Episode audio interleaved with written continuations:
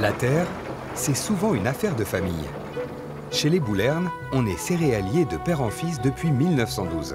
Voici Roger, Éric et Mathias, trois générations d'agriculteurs occupés aujourd'hui à planter une haie de pommiers pour border leurs champs.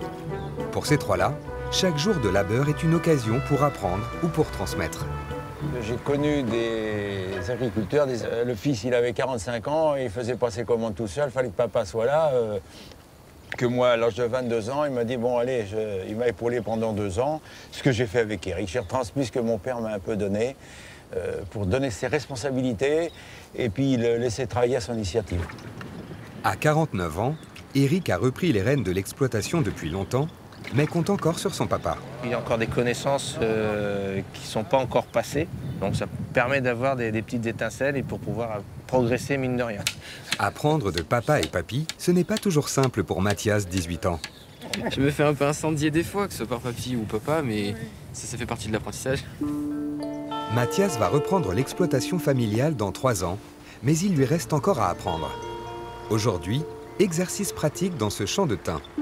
Selon lui, c'est le moment de biner, c'est-à-dire de désherber. Ouh, bah mon gars, c'est un, peu- c'est un peu gras quand même. On peut essayer hein, si tu veux. Son père joue le jeu avant d'arrêter les dégâts. Qu'est-ce qui se Pas passe si t'as compris. c'est trop gras. Ah, c'est trop gras. T'as biné cette, euh, cette plante là? Il est toujours à la terre. Elle est toujours dans la terre? C'est mal réglé. Donc là, tu manges du gasoil, tu perds du temps. Tu ferais mieux d'aller avec les copains jouer. Un apprentissage à la dure pour Mathias, à l'image du quotidien pas toujours simple des agriculteurs. À l'heure du dîner, devant les albums de famille, Roger le grand-père se souvient de ses jeunes années à la ferme. Tu vois, après ton bac, on va travailler comme ça.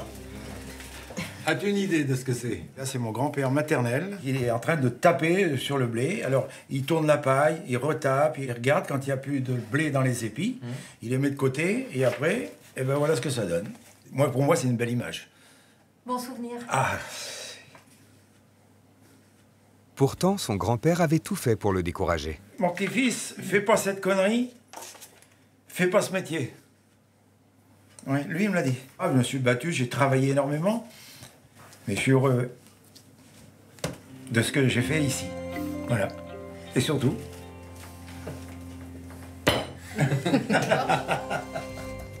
Dans quelques années, la cinquième génération reprendra le flambeau. Transmettre cet amour de la terre à ses petits-enfants, c'est aussi ce qui anime Christophe Piquet, un agriculteur installé en Mayenne. Tu sais que pour la première fois, on a entendu les oiseaux chanter ce matin Ils sont sept petits-enfants. Leur naissance a provoqué un déclic. L'agriculteur traditionnel s'est converti au bio. Un respect de la nature qu'il essaie de leur inculquer. Aujourd'hui, le travail de la petite troupe, c'est l'entretien de ces jeunes arbres. Ils ont été plantés il y a deux ans. Lève un peu plus haut, Toboche. Ah, la frappe, elle est dix fois plus importante. là. Pour Christophe, l'arbre est l'avenir de l'humanité. Jusque-là, on a d'abord pensé à nous, avant de penser à eux. Le climat change, et il change tellement vite qu'il y a urgence, vraiment urgence. Une conviction qu'il a à cœur de transmettre. Quand on plante des arbres, ça va, bah, du coup, ça va enlever un du CO2, ça va nous refaire de l'air et puis du coup, on- la, la planète va mieux vivre. Il y a des années, comme beaucoup d'autres, Christophe avait coupé les haies pour faire passer son tracteur dans les champs. Mais avec l'aide de Cyril, agroforestier, il a réalisé que l'arbre est en fait un atout pour les prairies. C'est un petit chêne qui n'est pas, qui est pas bien vigoureux, mais il va, ça va. il va partir. Là, il est bien parti. Voilà, c'est bon. Il a deux siècles devant lui. Voilà, il sait pas plus. L'arbre, c'est un couteau suisse. C'est la biodiversité, c'est la- les oiseaux, c'est les insectes, c'est tout, l'arbre. Pourtant, quand Christophe reprend la ferme de ses parents il y a 40 ans, il ne se pose pas de questions. Produits chimiques dans ses champs et antibiotiques pour ses vaches. Mais le malaise s'installe. Alors il y a 12 ans, il se lance dans le bio. Je pouvais plus supporter euh, ces bidons de traitement avec des têtes de mort dessus. euh, C'était pour moi impossible. Je savais que je faisais du mal. J'ai toujours été coupé en deux entre l'envie de grossir le chiffre d'en bas du bilan par tous les moyens possibles et imaginables qu'on nous avait appris à l'époque. Et j'ai rapidement compris que c'était pas la priorité. La priorité, c'est la vie.